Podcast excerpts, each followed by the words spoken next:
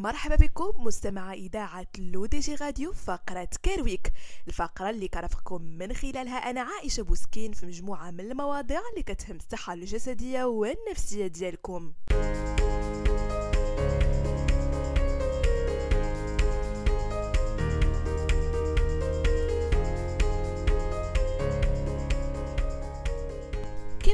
سبق وأشرنا مستمعينا البارح فقرة نجوم Week أن الممثل الأمريكي براد بيت يعاني من مرض سبب له مجموعة من المشاكل الاجتماعية.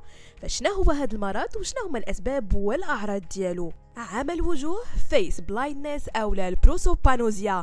هو اضطراب في الدماغ يتميز بعدم القدرة على التعرف على الوجوه أو التمييز بيناتها. يعاني الأشخاص المصابون بعمى الوجه من صعوبة في ملاحظة الاختلافات في وجوه الغرباء.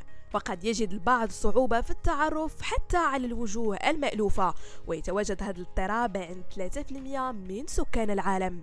فيما يتعلق بالأعراض ديالو الأكثر شيوعا فتتجلى في عدم القدرة على التعرف على وجوه الأشخاص في سياقات وأماكن مختلفة على اللي مولفين يشوفوهم فيها.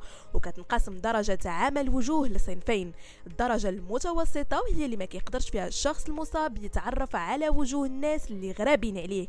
والدرجة الشديدة مستمعينا هي تلك الحالة اللي ما كيقدرش فيها المريض يميز حتى في وجوه الأشخاص المقربين منه. بحال الأصدقاء وأفراد العائلة. مسببات هذا المرض كتكون غالبا ناتجة عن تشوهات في واحد المنطقة من الدماغ تسمى التلفيف المغزلي الأيمن. وهي المنطقة المسؤولة على تنسيق الأنظمة العصبية اللي كتخلي لنا ذاكرة الوجه وإدراكه قوية. للأسف مستمعينا لا يوجد لحد الساعة علاج لهذا المرض. لذلك فالأشخاص المصابين به كيحاولوا ما أمكن يلقاو طرق بديلة باش يتعرفوا على الأشخاص بحال طريقة المشي والصوت وكذلك الرائحة. فإذا كان مستمعينا شي حد من الناس اللي كتعرفوا مصاب به عذروهم وما تخليوش هذا المرض يأثر على علاقتكم الاجتماعية بهم.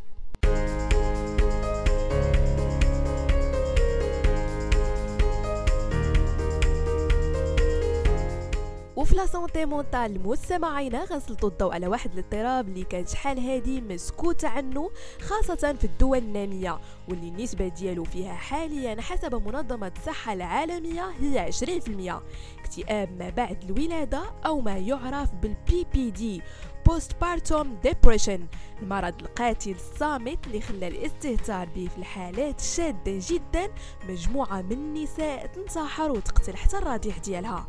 إليكم مستمعين أعراض هذا الاضطراب والأسباب ديالو والطرق للوقاية منه.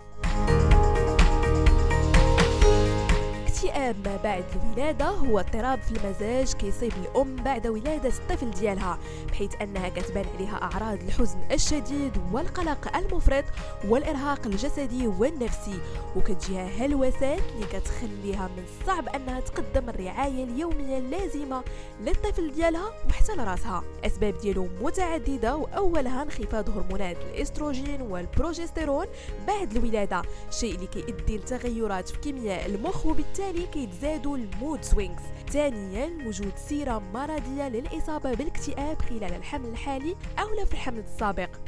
وكتزاد خطورة هذا الاضطراب في حالة الأمهات اللي déjà كان عندهم تاريخ مع الاكتئاب ودازوا مسبقا من صدمات نفسية وعاطفية. لذلك مستمعينا فسبل الوقاية من هذا الاكتئاب كتمثل في الاستشارة النفسية المسبقة والمستمرة فترة الحمل وبعد الولادة. مع مراعاة المحيط الاجتماعي لهذه الحالة خاصة الزوج والأسرة اللي خصهم يكونوا إيجابيين ما أمكن في التعامل مع الأم. بهذا مستمعينا كنكون وصلنا لنهاية فقرة كرويك. نضرب لكم موعد la semaine prochaine ومع طاقة إيجابية جديدة.